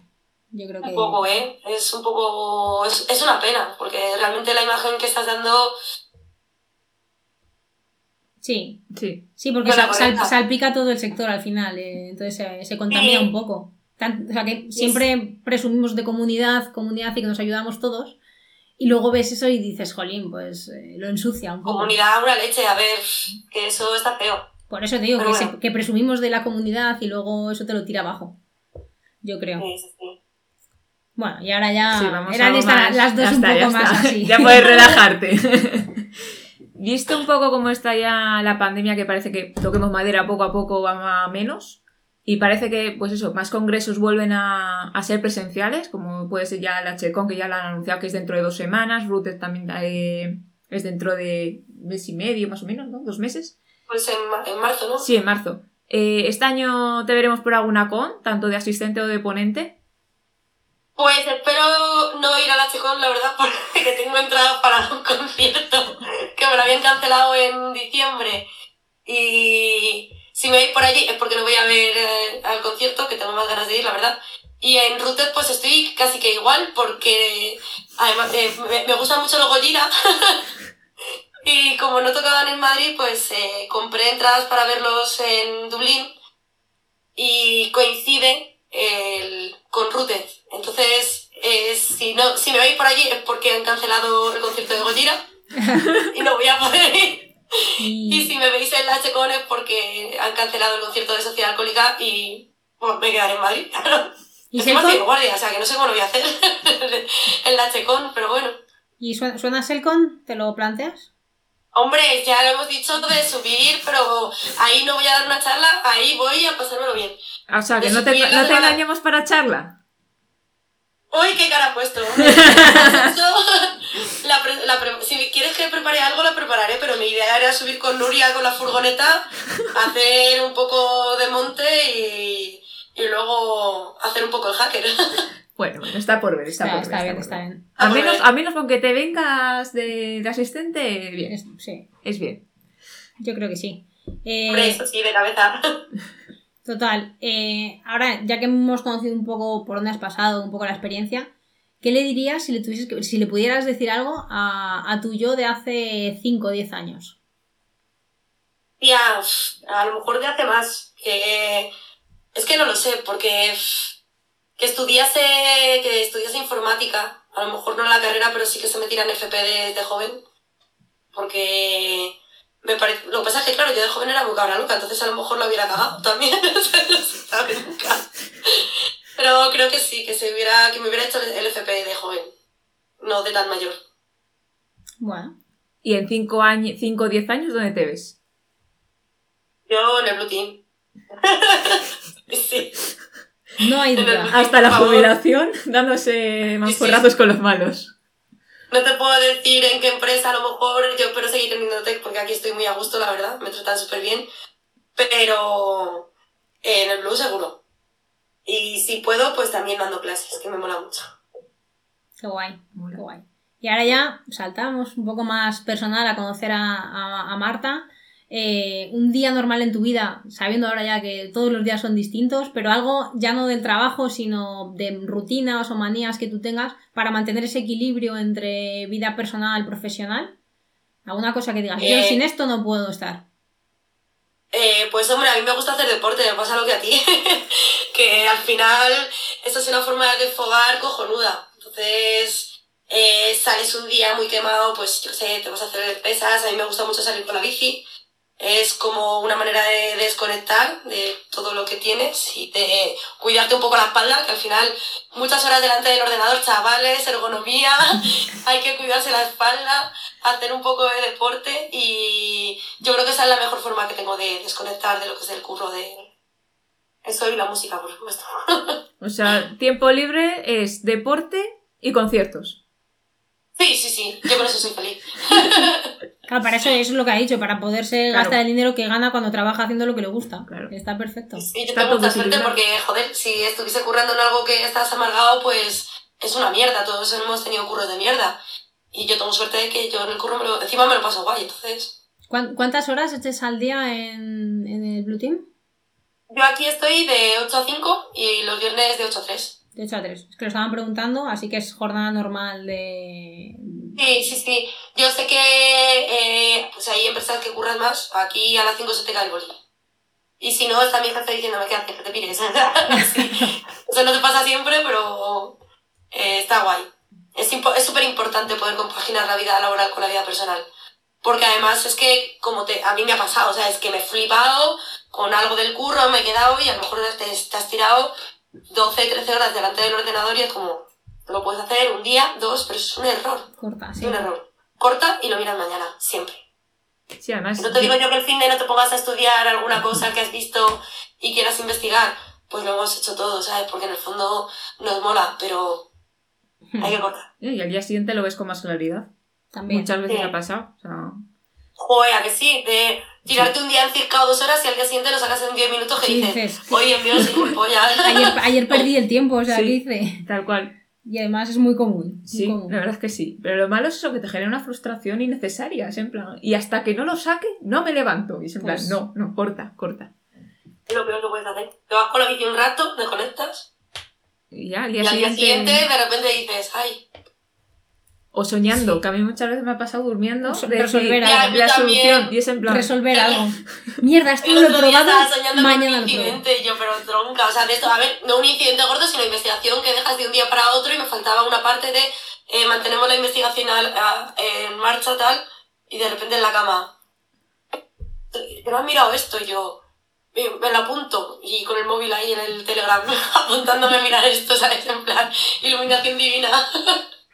Total. Sí, sí. Es que además es de. Mierda, esto no lo he probado. Mañana, primera hora, lo que tú dices, apuntarlo Sí, para que no sí, se te olvide. Por si no lo apuntas, al día siguiente dices, ¿qué era? ¿Qué Eh, era? ya. Sí, sí, sí. En ese trance lo he perdido. sí. Luego, eh, Me abandono a la musa. ¿cuál? ¿Cuál consideras que ha sido tu mayor éxito y aprendizaje hasta ahora, hasta el día de hoy? Mayor éxito. Poder dar clase, que yo creo que tienes que tener un buen nivel para poder dar clase. Es lo que más. Además, es, es como un objetivo que tenía en la vida. Yo quería ser profe y he llegado de rebote. Fíjate, yo quería ser profe de lengua y literatura. Ahí estás. Profe, profe de Blue a tope. En la parte de los informes ahí puedes colar un poco ahí la parte igual de Sí, profe sí, de sí, lengua. De que se escriba bien las Claro, cosas, bien claro. estructuradas. Hombre, es que es eh, hiper necesario eso. No hay nada peor que encontrarte un informe que está mal maquetado, con faltas de ortografía. Es que pierde todo el valor del trabajo técnico que has hecho por detrás. Lo tiras, lo tiras a la basura, eso es. Mm, No, da igual que seas muy bueno si no haces un buen informe de tu trabajo. Y de hecho puede ser más mediocre que si tu informe es muy bueno, tu trabajo parece mucho mejor. O sea, Sí, sí, sí. Hay que aprender a venderse, chavales. así es, El así es. business. El business, Sí, total. sí. Y otra cosa es que me ha surgido ahora con todas las anécdotas que has contado. ¿No te has planteado hacer un libro de, de batallitas de shock? Que no. Pues plantéatelo. Pues ojo, ¿eh? Podría ser un así buen... Eso sí es un buen juntas, business. juntas la literatura Claro. con tu pasión. Es que de verdad Oye, que- pues eh, además, eh, sí que ah, yo estoy trabajando de redactora, que tampoco se me da malo de escribir, o sea que Dale una vuelta. Sí, sí. el, eh, sí, no es mala idea. Oye, Me acuerdo una baza de cuando me tiraron un cuaderno a la cabeza. este tipo de cosas. Tal cual. Vale, y ya vamos a ir finalizando nuestra parte de entrevista, luego comenzaremos con, con la del chat. Eh, son preguntas más rápidas. eh, comenzamos por un libro que nos recomiendes, técnico, no técnico, lo que tú quieras. Eh, Windows Security Monitoring, siempre lo recomiendo. un... Bueno, ya me llevo. Ay, tengo los libros aquí arriba. Uy, que se me cae el diploma. ¿eh? Y. Libros del Blue. A ver, chicos, ¿Se te apuntad. Ahí, ahí, ahora. Ahora sí, ahora sí. Mm, Se ve, se ve. Vale. Blue Team. Los tenía preparados, ¿eh? Eh, no, espera, que este es de algoritmita. Este de aquí. Más de Blue Team. Bluetooth. Ay, no ¿Te ve? Me cago en la Eh, se- puta. se- Ahora, ahora, ahora, ahora. Ay, claro. Vale, SOCSIEM, Threat Hunting, Use Case, Joder. Blue Eh, Team Handbook. Espera, si quito lo de atrás. Uy, no, no, desactivar la cámara no. bueno, lo voy a dejar así por si acaso, a ver si lo voy a liar en mitad de la, de la entrevista. Vale, no, no. Bueno, No, eh, luego lo paso. El de Windows Security Monitoring, este Vale, es sí, sí, se para mí. Este mi. Bueno, no sé si lo veis, que Sí, está todo lleno de POSIT, porque es que esto hay cosas que miro aquí mogollón. Y por supuesto, el de Félix Brezo y Yaiza Rubio, que siempre lo recomiendo. El de Manuel. que me mola mogollón. Y a los Padawans también se los encajeto siempre. Yo, libros, estos. Y bueno, perdón, eh, ya que no podemos hablar de libros, que si no, lo mismo Charlie me pega una colleja. Ay. Resistencia Ah, digital resistencia digital. de los chicos de Críptica y muy bien. Con eso vamos tirando, ¿eh? Sí, sí, sí, con eso cumples. No uno, sí. sino cinco por lo menos. Luego los pondremos. eh, si alguno no hemos apuntado, te los pedimos para ponérselos eh, con, con los enlaces. Vale. Vale. eh, un- ya nos has dicho varios libros. ¿Algún podcast que escuches Si consumes o, contenido en audio. o entrevistas? Eh, o sea, de todo tipo. No tiene, tengo- no tiene por qué ser el Pues hombre, Radio Hacking, ya que nos ponemos, pues de- voy a hablar del mío, ¿no? Que eh, me entrevistó David Marugán y Carlos Lodeiro en su programa de radio. Eh, como soy deficiente mental, pues empezaron a partir el culo muchísimo. fue, bastante, fue bastante gracioso. Y me dijeron que si quería colaborar con ellos, eh, pues dando las noticias. Fíjate, he pasado a ser la chica de las noticias. y, y comentar noticias de, de ciberseguridad. Entonces, eh, pues eh, aparte que es un lujo trabajar con hacer cualquier cosa con David Marugán porque es un tío al que admiro mogollón desde hace un montón de años ¿sabes? que yo me acuerdo la primera vez que comí con él que fue como oh. Y ahora mira, ¿sabes? Me dice que sí, quiero colaborar en la radio con él, pues por supuesto, o sea que el podcast de Radio Hacking. Muy bien. Eh, ¿Con qué con española te quedas? Tía, qué difícil. Eh, navajas negras, yo creo. Soy una golfa. es muy divertida. Es que sí, yo creo que. Sí, la verdad es que está súper Navajas bien. negras es muy divertida, tía. Sí. Yo creo que la más, es la más guay de todas. La Y mira que yo que sé, Rutez, aprendes un montón, haces un, conoces gente, pues, hay más, pero navajas. Muy bien. Bien, ahí sí que te mojas, que otra gente, ay, no sé, todas están bien. Nah, ahí bien, mojándose. Hay gente así. no, gente porque yo que así. sé, la Teco no está muy guay, Rutez está muy guay, todas, o sea, las que he ido están guays, pero es que la que me mola de verdad, tío, es el navaja negra. Sí, está, es así, pero ya está. Luego, Y mira que la fucking también está guay, ¿eh? Una pena lo de la fucking, pero navaja negra. eh, gran pregunta, que tiene a media España dividida. ¿Tortilla de patatas con o sin cebolla? Me da igual, me la voy a comer igual. Vale. Se la Y esta sí, esta sí que tiene a, Esta no, tío. esta a la gente de Securities dividida, eh, pizza con o sin mejillones. Pizza con mejillones. A ver, espera, eh, eh, pero ¿de qué mejillones? Porque, por ejemplo, cuando vivía en Italia sé que comía mucho la Maremonti, que era carne con pescado y estaba súper buena, o sea, que ¿por qué no? ¿Ves? ¿Ves? Con mejillones en escabeche.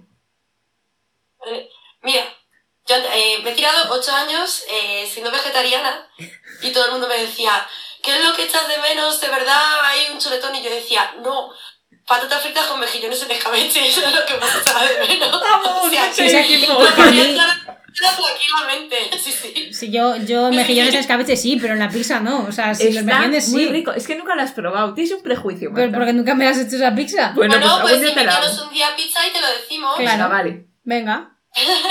Me gusta, me gusta. Eh, y ahora, eh, última pregunta nuestra es, eh, ¿a quién nominas para que invitemos a pasar un ratito con nosotras en, esta, en, este, en estas entrevistas? ¿Nuria ha venido ya? No, está en la lista. Pues a Nuria, ¿no? Venga, a Nuria. Yo, por favor, a Nuria, que Nuria mola mogollón, tía. Sí, sí, sí, sí. De hecho, a ver si, si pudiéramos hacer una con todas, sería genial, las cuatro. Mm. Nos echamos una Pues risa. estaría, estaría muy bien, sí, sí. Nos juntamos ahí dos y dos o las cuatro en un mismo sitio y yo creo que podría salir una mesa redonda. Total, total. Sí. A ver Pues mira, si lo esto- dejamos ahí apuntado. Mira, a ver si pasa un poco también lo de cómo está un poco el, el pico con, Con las olas. con las olas y demás. Buah, y- pues hay muchas preguntas, ¿eh? Sí, sí, sí. Hay una que es súper, súper, súper importante. Eh, a ver, que estaba aquí. ¿Cuál es el. pa, pa, pa. Ahí. ¿Dónde?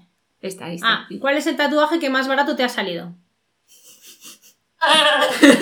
pues... Joder, pues barato, barato ninguno, ¿eh? pues creo que... Eh, Bulma, a ver, no sé si se ve... Ah, sí, sí. ¿Cómo la enseño? Ahora. Eh, Bulma, a ver, Esta pregunta nos la hace troleando a Marta. Está, está guay. ¿y quién ha sido el cabrón? Tro- troleando a Pues la, Marta. la más barata que me salió fue Bulma porque eh, un día mi perro estaba malo, ¿sabes? Y me despertó rollo a las 7 de la mañana o algo así. Y para bajarle a la calle un sábado. Y vi justo mientras estaba desayunando que se había caído eh, la cita del tatuador que me hizo el brazo. Que si quería ir alguien eh, que lo dejaba muy barato. Y me lo dejó a 180 pavos y estaba de puta madre, ¿sabes? Y yo creo que es el más barato que tengo. El resto ya pues la cosa fue subiendo. Te viniste arriba, eso. Pero- Hombre, llevo más, lo que pasa es que no se ven. Claro, claro. Yo creo que va la pregunta por otros lares. Getafe. La clave es Getafe. Getafe y tatuaje. Barato. ¡Hostia! ¡Esa ha sido Nuria! Tape tatuaje. Claro, eh, uno de los días que salí del estudio de tatuarme, pero no este, me están haciendo los gremlins. Ya sé cuál es. Eh, digo yo, hostia, troleando a Marta, ¿quién ha sido? No, es que claro, esta- estaba ¿Quién va a clarísimo. Estaba clarísimo. Total, que salgo del estudio de tatuajes y de repente veo ahí una señora súper baja con sus cascos ahí súper guay y digo, coño, si es Nuria. Y claro, me fui con ella, la fui a saludar. ¿Haces algo? Pues tengo un rato, vamos a echarnos unas cervezas, porque somos señoras, pero nos gusta echarnos cervezas. Y me dice, acompáñame al cajero, se parte de risa, acompáñame al cajero tal, y de repente eh, a la que pueda sacar al cajero me dice, hostia, que he sacado 50 pavos, pero el cajero me ha dado 100. porque estaban mal metidos los billetes de 20, o sea, estaban los billetes de 20 metidos en el cajetín de los de 10 y te daba, te daba pasta, entonces fue como, espera, que voy a sacar yo también. y saqué 100 pavos más y luego pues nos tomamos unas cañas, Nuria ahí super hype, venga, que te invito lo más dinero al cajero. y yo también tengo dinero, ¿sabes?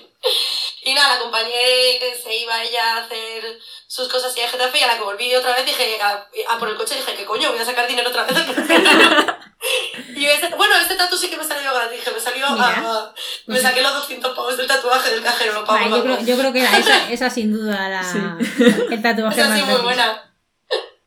Vale, eh, un poco hablando del- de la parte de tu carrera anterior, eh, que aparentemente no tiene nada que ver, nos dicen que si ves que te ayude en algo en tu trabajo, que a veces separamos tanto las disciplinas eh, y no contemplamos ciertos conocimientos que creemos ajenos. Yo creo que mucho, ¿no? Te, te ayuda, pero vamos, dile.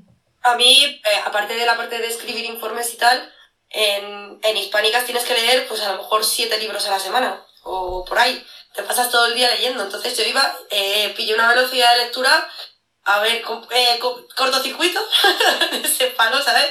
Leyendo ahí a toda castaña. Entonces, ahora los logs, eh, pues en el fondo, pues eh, me ayuda a leer muy deprisa y a tener, por ejemplo, no soy muy buena programadora, pero siempre encuentro el punto y coma que falta y este tipo de mierda, ¿sabes? Eh, esa pista yo creo que viene a haber leído tanto también de la carrera. Vale, Nos han preguntado también, que te lo transmitamos, eh, que hay, gen- eh, que hay un, pro- un profesor, pero vamos a decir el nombre, Hay varios. eh, Xavier, Snake, y también Snake Máximo, Strife y Máximo nos han preguntado que son profesores y que tienen gente interesada de grado superior para hacer las FCTs en temas de seguridad. Que si estáis buscando también gentes de, gente de, FC eh, de grado superior y demás para hacer las prácticas. Sí, sí, de hecho suelen coger los, suelen coger gente de prácticas, eh, que escriban a Innotec o que me pasen un contacto y pregunto a ver si, si no está a lo mejor para este año, para el año que viene. Porque como hay que hacer todo el convenio y tal con el instituto y... Pero vamos, que, que me escriban. De hecho, si queréis os dejo mi correo por aquí. O y luego... Vamos a ver. Vamos a pasar tus redes sociales, si no, para que te contacten. Sí, pero el correo no te va a dejar pasarlo. Claro, no, es que te va, te va a saltar que no puedes escribir nada en el chat. Ah, no, lo he puesto arroba y ahora Ah, falta vale. el arroba qué. De Gmail. Gmail. Gmail.com, sí. Vale, Vale. espera, que lo copiamos Y lo ponemos. y lo ponemos. Vale. Vale, eh, ¿con qué EDR prefieres trabajar? De Kaiser 11. Eh, yo es que trabajo con SIEM más que con EDRs, pero vamos. mm, te puedo decir el que no. Porque eh, hubo uno que fue bastante sonado, que es tremendamente malo y tremendamente horrible, que fue el de McAfee. Creo que es el peor. O sea, eh, McAfee, eh, el, el peor EDR con el que he trabajado en mucho tiempo y nos pilló en mitad de un incidente y ni siquiera podías acotar por tiempo que tenías que ir con una rueda y era como horrible, horrible, una mierda. Vale, nos pregunta Nulsec eh, 01. ¿Qué te parece los SOC virtuales? Ya. Eh, ¿a qué, qué- qué entiendes por, so- por SOC virtual? Ni idea. No. No sé a qué se refiere. Yo he dicho, yo no tengo ni idea. Digo, a lo mejor tú sí. Eh, Entiendo. No sé si es que esté todo en la nube o Mm, a qué se sí. refiere. bueno, a ver si luego se te quema, ¿sabes? Que, a ver, si que da, da igual, Sí. da igual donde estén de manera física las máquinas, si lo importante es Cuando lo metes en máquina virtual, com- eh, dan por aquí algún comentario más. O sea, entiendo Ah, que esté todo virtual. virtualizado. Pues sí, ahora que y la historia es que no está ahora vi- virtualizado, porque si no está en Kubernetes una cosa, a lo mejor tienes una máquina en la nube que está virtualizada por el otro lado. Para mí eso es transparente. ¿eh? Yo no monto máquinas. No. Ni idea. Yo creo que ya eso, hablar con los chicos de sistemas, más que conmigo. Vale, nos preguntan también por si conoces Microsoft Sentinel y qué opinión como SIEM para entornos que son casi o prácticamente 100% Microsoft de J11. Eh, no está mal, ¿eh? a mí me mola. Eh, trabajo poco con él, menos de lo que me gustaría, pero me parece bastante, bastante potente. A mí no me parece mal SIEM, el Sentinel. Y de hecho, con el, si llevas de la mano el EDR, puedes hacer cosas ahí bastante chulas, pero claro, paga licencias. Que es la historia de siempre. ¿Es plan mola de la hostia? Sí, pero págate la licencia. ¿Currar mola de la hostia? A rascarse el bolsillo. También Es la historia siempre. Si sigue abierta la convocatoria para el puesto N2 en Innotec. Esto lo pregunta eh, Drez- eh, Drezilax. Creo que sí. Sí, sí. Creo que estaban buscando un par de personas. Ahí luego también dejaremos lo- los enlaces para, para que lo tengáis ahí a, es. a mano. Vale, recursos que recomienda para aprender sobre Blue Team lo he ido comentando. Tener muy buenas bases en toda la parte de, de sistemas y ya con, con los cimientos bien asentados. Ganas de aprender. Y luego hay una página de, de CTFs de Blue, que hay la de Cyberdefenders, que no sé si la conocéis. Sí. sí. Y mola mogollón, porque hay además, pues eh, hay para hacer eh, sniffing con toda la parte de pickups. Tienes ahí SIEM, eh, están los de Splunk, por ejemplo, hay algunos también de, de IBM para Curradar. Hay forenses, hay eh, imágenes de memoria, hay un poquillo de todo, hay también para hacer malware, eh, de reversing, perdón, y hay un poquillo de todo para poder trastear. Vale, y nos- no sé si conoces la certificación que ha sacado Offensive Security sobre SOC, eh, que tiene que Eh, ver con... no tengo ni idea. Ni idea. No puedo, no opino de algo que no conozco. Perfecto, perfecto. Digo, es, es bastante No nueva. tengo ni idea. Es bastante nueva y era por si la conocías, si tenías opinión. eh, así que. No, ¿no no ni siquiera conozco a nadie que se la haya sacado, entonces tampoco. Has dado una mala noticia a un chico que tiene que montar el SIEM de, de McAfee. Eh, ¿Ha dicho? El de. No, el. Sí, ha dicho McAfee. El de McAfee. Pues Sí, lo tiene que montar esta semana y acabas de dar una noticia malísima diciendo no. A ver, el SIEM es una mierda también, ¿eh? O sea, el EDR es un dolor. Eh, a ver, si vamos de grado de menos malo a más malo, el antivirus. eh, el SIEM y el EDR es como el top de lo peor. O sea, McAfee, yo no sé, siendo tan top, cómo ha hecho unos productos tan chungos, la verdad. Joder. Me van a pegar los de McAfee cuando me vean por la calle. No, no, es la opinión y en base a lo que conoces. y en, en base a, a que me ha hecho llorar. Entonces, que se joda. A ver si hay así alguna más. En principio yo creo que hemos dicho así todas las, las que más han salido. Yo creo que sí, tenemos que pasar el link de tu charla de Rutez, que sí que lo han pedido. Que eso os lo pasamos ahora mismo. Sí. Vamos a ver. Esto ya lo hemos preguntado. Como hay un par de ellas en Rutes. Sí. Vale, nos dicen que si conoces gente de la fundación Good Jobs en Inotech, que es una de las empresas. Eh, sé, que están, sé que están ahí, que hay gente de fundación, pero yo no tengo ninguno en mi equipo. Y como ahora estamos jugando en casa, la verdad es que no, no, no los conozco, pero sé que hay gente por allí. Que está guay, ¿sabes? Que- Sí, no, no. Yo he estado colaborando con ellos eh, este un par de años y están consiguiendo también dar mucho curro ahí con la formación. Qué guay. Qué guay. A ver. Sí, lo de los FCTs. En- del análisis y el triaje de malware eh, es parte de un Blue Team y está a cargo del equipo de Red Hunting o de quién? Eh, eh, eso lo lleva el equipo de malware, claro. Malware, Tú tienes un, eh, imagínate que estás en un incidente y consigues una muestra y tienes ahí a tu compi de malware eh, que te va a hacer ahí el, el reversing en el momento, porque tú imagínate que a lo mejor ahí pues ves un command and control o una IP que es interesante, eso lo tienes que sacar enseguida.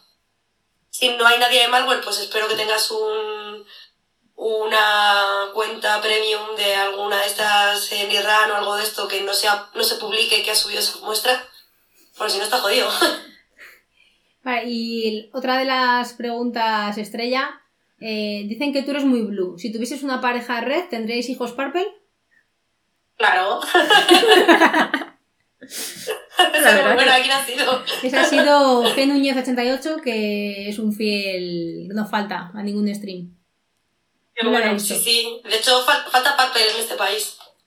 Aparte de Blue. Falta, falta hacer mucho papel. ¿Tú crees que se hace Purple en alguna empresa real, Purple real, no de lo tengo? No, no voy a opinar tampoco. vale.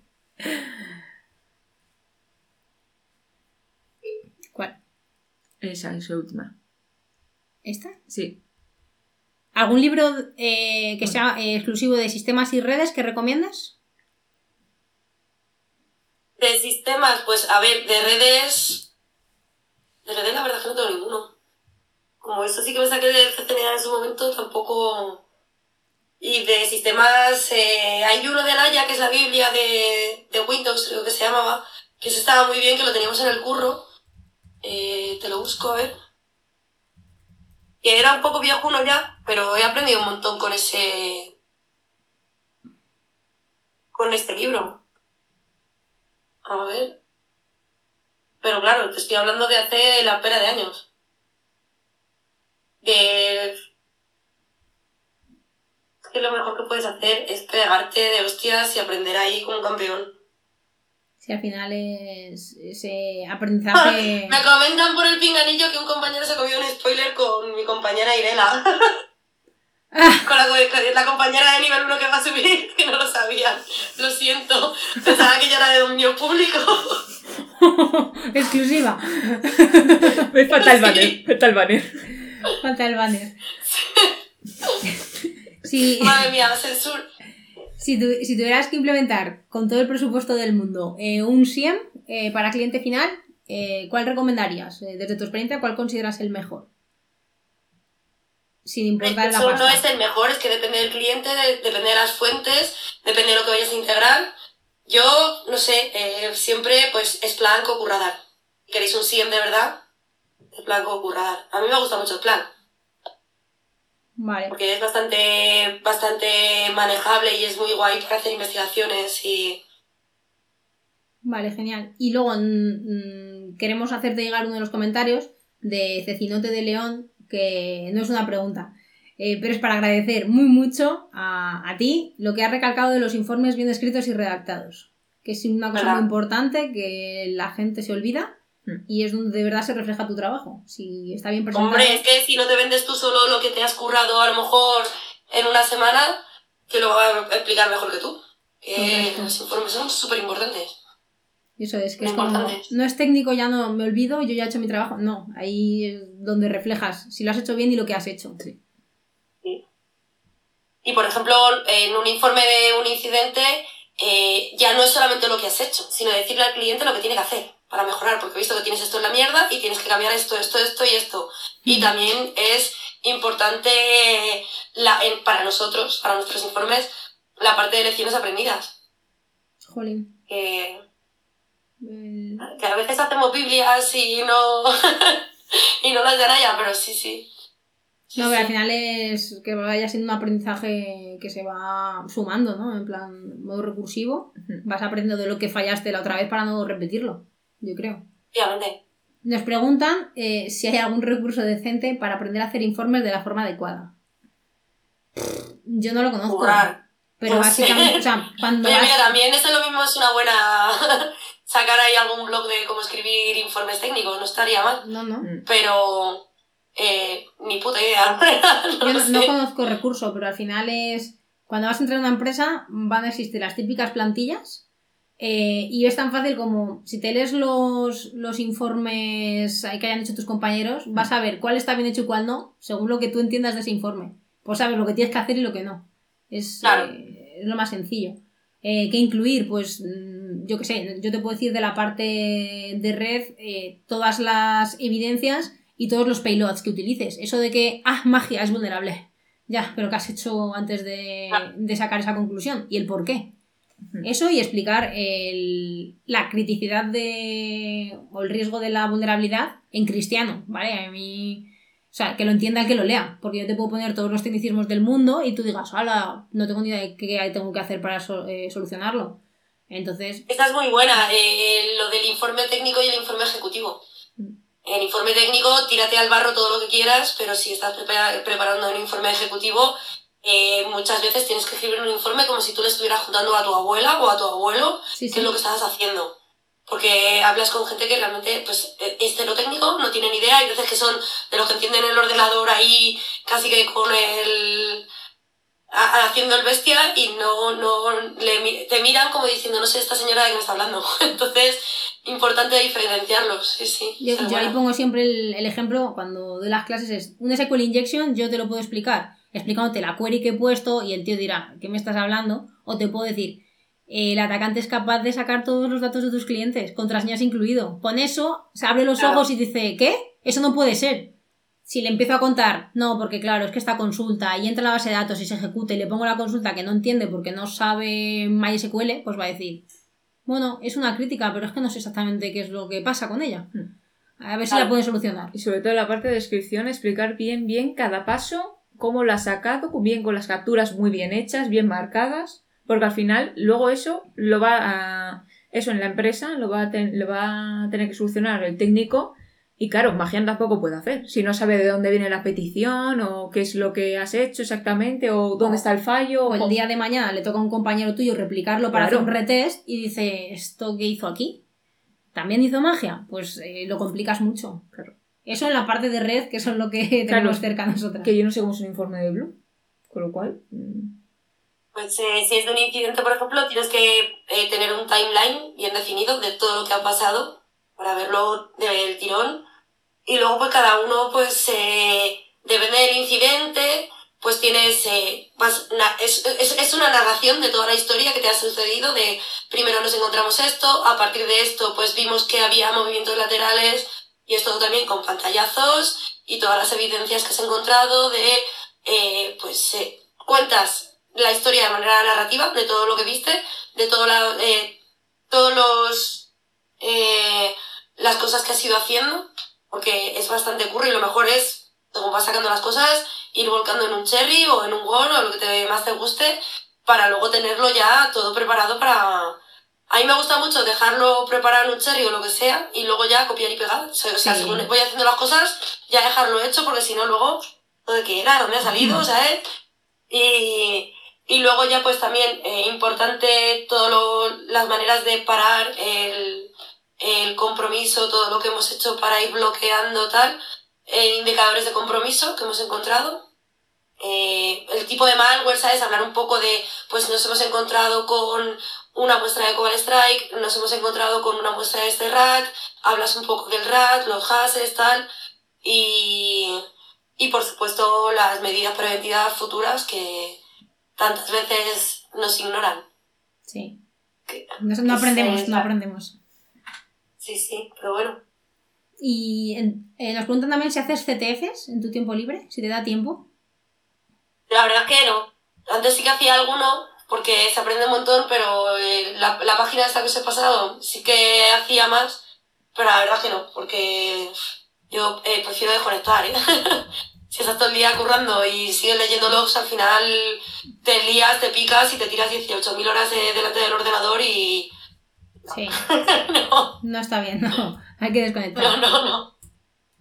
Vale, pues creo que ahora sí hemos terminado en cuanto a, a preguntas. mm. Un placer, ¿eh? Tenerte por aquí, súper entretenido. Eh, yo creo que lo voy a tirar porque voy a aprovechar eh, esta confianza y este pim pam que, que nos tenemos. Que tenemos. Yo creo que eh, así un, un día que salga igual una, una campaña de phishing, podríamos hacer una investigación en directito aquí a ver qué se mira y cómo se mira. Algo así. ah, claro, sí, sí, sí, no estaría mal. Me refiero, De hecho, nosotras son somos prácticas, newbies. eh, en plan, eh, ¿cómo haríamos eh, una investigación de, eh, me he encontrado una IP en el SIEM, ¿qué haría? Lo podemos mirar. O un phishing, podemos mirar. Vale, pues de aquí a futuro no te voy a poner fecha ni No, nada. no. Te la tiro que vas a volver de invitada, que además a la gente nos están dando ya muy buen feedback. Les ha gustado mucho, de hecho dicen que quieren ser markets y no securiters. O sea Sí, que hay sí. gente que ya les ha cambiado de bando. Sí, sí, sí. Sí, sí. Y nada, si, si alguien nos escribe para lo de los puestos, etcétera, te lo remitimos. Aunque ya ha dejado Vale. ahí el correo. Y nada, muchísimas gracias. Seguimos hablando y queda pendiente una quedada presencial, más pronto que tarde. Por favor. Contestemos al Duden. Sí, yo he contestado, ¿eh? Y yo también. Ya sabemos entonces que falta. Ya faltas tú, ¿no? Bueno, a ver si podemos cuadrarlo, a ver si podemos cuadrarlo. Y nada, eh, ahora chicos, nosotros seguiremos un poquito si tenéis alguna preguntilla más. Y nada, hasta aquí la entrevista a Martins. De nuevo, muchas gracias. y nos vemos pronto. Chao, muchas gracias.